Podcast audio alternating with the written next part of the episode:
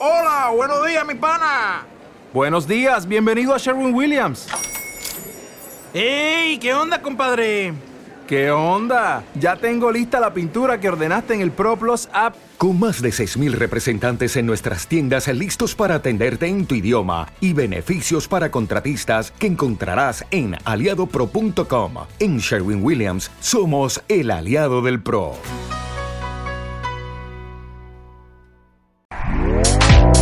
Este podcast forma parte de Evox Originals. Disfruta de este avance.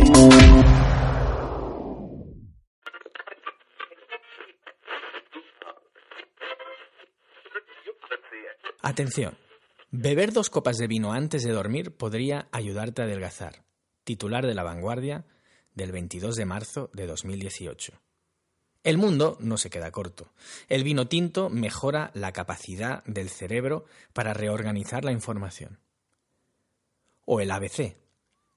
5 de agosto de 2019. Sección Enfermedades. Enfermedades, ¿eh? El poder antiestrés del resveratrol del vino tinto. Y sí, es así el titular, sí. El poder antiestrés del resveratrol del vino tinto.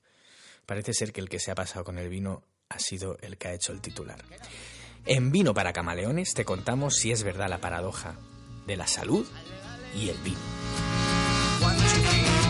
Soy un camaleón, me llamo mermelada, no tengo solución,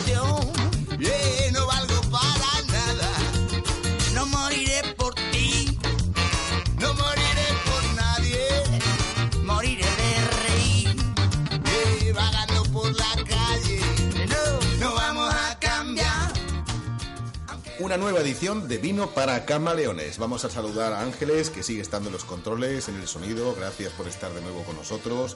Vicente está en la producción. No se ha arrepentido todavía. Está bastante bien. Tengo justo delante de mí en nuestra mesa de redacción, en la pecera, a nada más y nada menos que Ferran Pacheco, que se hizo su programa solito mientras yo estaba con el señor Zambudio. Ah, Bueno, ahora os contaré. Bienvenido, ¿qué tal estás? José Antonio Nieto, oye, ¿qué tal lo has pasado por eh, Fenomenal. Estados Unidos? Fenomenal. Me No han, na- nada, nada de ganas de volver. me han explicado alguna historia que luego la vamos a Ya, contar. ya te digo, nada de ganas de volver, pero no vamos a poder volver. No vais a poder volver. No vamos a poder volver. Ya, claro, yo el final de la historia no lo sé. Entonces, No, como no, hemos te lo quedado... Te lo contaremos después. Hemos quedado que después, con, eh, eso, llamaremos a Zambudio y lo vemos todo, ¿vale? Ya. No, Eh, no, no pude- yo no pude ver el resto de Chinatown. Ya te digo, con eso te adelanto algo. Vale. ¿Hacía frío o qué? ¿Qué va? Nada. Nada, ¿no? Nada. Y vamos bien, porque el señor Zambudio es un detallista. Llevaba dos petaquitas, una para él y otra para mí, nada de frío. Importante que hables bien de él, ¿eh? Porque paga. Ya, ya. Sí, no, yo, yo no tuve que sacar la cartera en ni un solo minuto de viaje, ¿eh? ni, ni a la ida, ni a la vuelta, salvo en, en la comisaría que tuve. Bueno, luego te lo cuento. Venga, va, perfecto. El camino lo marca la vida, el camino lo marca la vida, el camino lo marca la vida. El camino lo marca la vida, el camino lo marca la vida, el camino lo marca la vida. Y ya está. Según me han dicho, porque en la producción Vicente nos ha puesto una nota en el guion, eh, el programa de hoy va a ser además de muy interesante, eh, muy aleccionador, porque yo, por ejemplo, que sigo siendo un neófito, aunque cada día aprendo más contigo sobre el mundo del vino, no tenía ni idea de que había un elemento que se llama la paradoja francesa, que tiene que ver con la alimentación y con la salud. ¿Por qué no me avanzas un poco hasta que lleguemos a la conclusión en unos minutos? Sí, te digo, mira, esto de la paradoja francesa se habla mucho en el mundo del vino, sobre todo para la gente que empieza. Ah, pues Y- fíjate que yo que estoy empezando no lo había oído nunca jamás en mi vida. Mm, El problema es que cuando te acercas El a las... soy yo.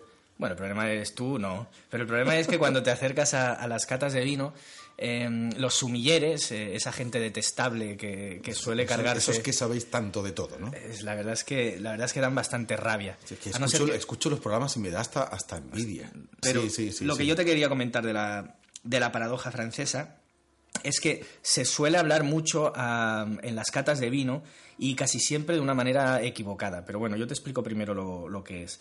Eh, la paradoja francesa se denomina al hecho que con el mismo consumo de grasas saturadas Hmm. que en Estados Unidos, Francia tiene menos de la mitad de enfermedades cardiovasculares. La forma de alimentarse de los americanos. Esto estamos hablando de qué fecha más o menos se produjo este hecho. En los 90. Vale, y aumento de consumo de hamburguesas, patatas fritas, eh, salsas. Sí, de hecho, si tú vienes ahora de Nueva York, verás que es, eh, habrás visto que es una ciudad que parece... Bueno, la- no hemos comido, la verdad, que no hemos comido ni una sola hamburguesa, un par de perritos calientes en la calle y luego mucha comida china, ¿sabes? Que Ah, sí. es- sí. Hostia, es que Zambudio está por el mercado chino Sí, total- sí, sí, sí. totalmente. No sabes cómo está de metido en el mercado chino Ya, y- ya, y, ya. no sé si vamos a poder salir del mercado chino. Ya bueno, veremos. bueno, ya me contáis. Pero si, si, bueno, si te das una vuelta por Manhattan, por, por, por Nueva York, eh, incluso los barrios periféricos, ¿no? Te das cuenta de que es una ciudad anclada en, el- en los años 90. Es que par- incluso la gente viste de los años 90. Pero bueno, eso es otra historia. La historia está en La que... alimentación.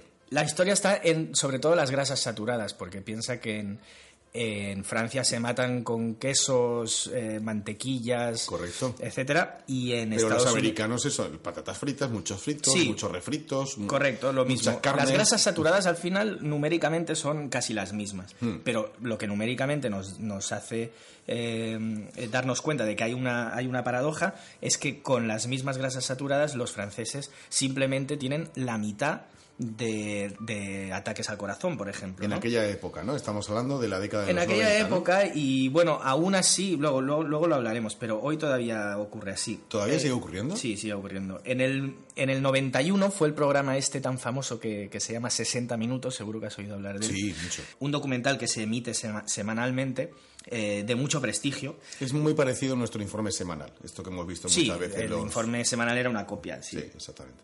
Entonces, eh, básicamente lo que hizo ese programa en el 91 fue hablar sobre esto, le llamó y le bautizó la paradoja francesa y al final del programa llegaron a la conclusión de que el único hecho diferencial que ellos veían y científicamente podían demostrar era que el vino tinto era el culpable, entre comillas, o el responsable de que las grasas saturadas se... eh, eh, se llevaran mejor en el organismo o, se pudieran llevar mejor en el organismo, eh, pues gracias a un componente que se llama el resveratrol. Vale, y no vamos a decir más aquí en este punto porque vamos a poner uno de nuestros anuncios de nuestro patrocinador.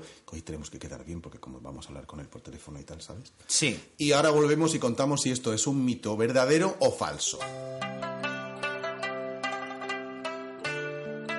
Vino Sambudio, el único vino que al beberlo me entra ardor y me cago en el vino y la madre que lo parió. Ya sé que no son oro, pero también me cago en el mono, el de la etiqueta.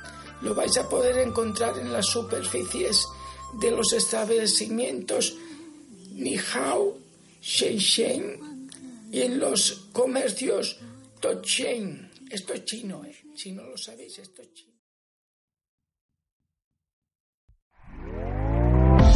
¿Te está gustando lo que escuchas?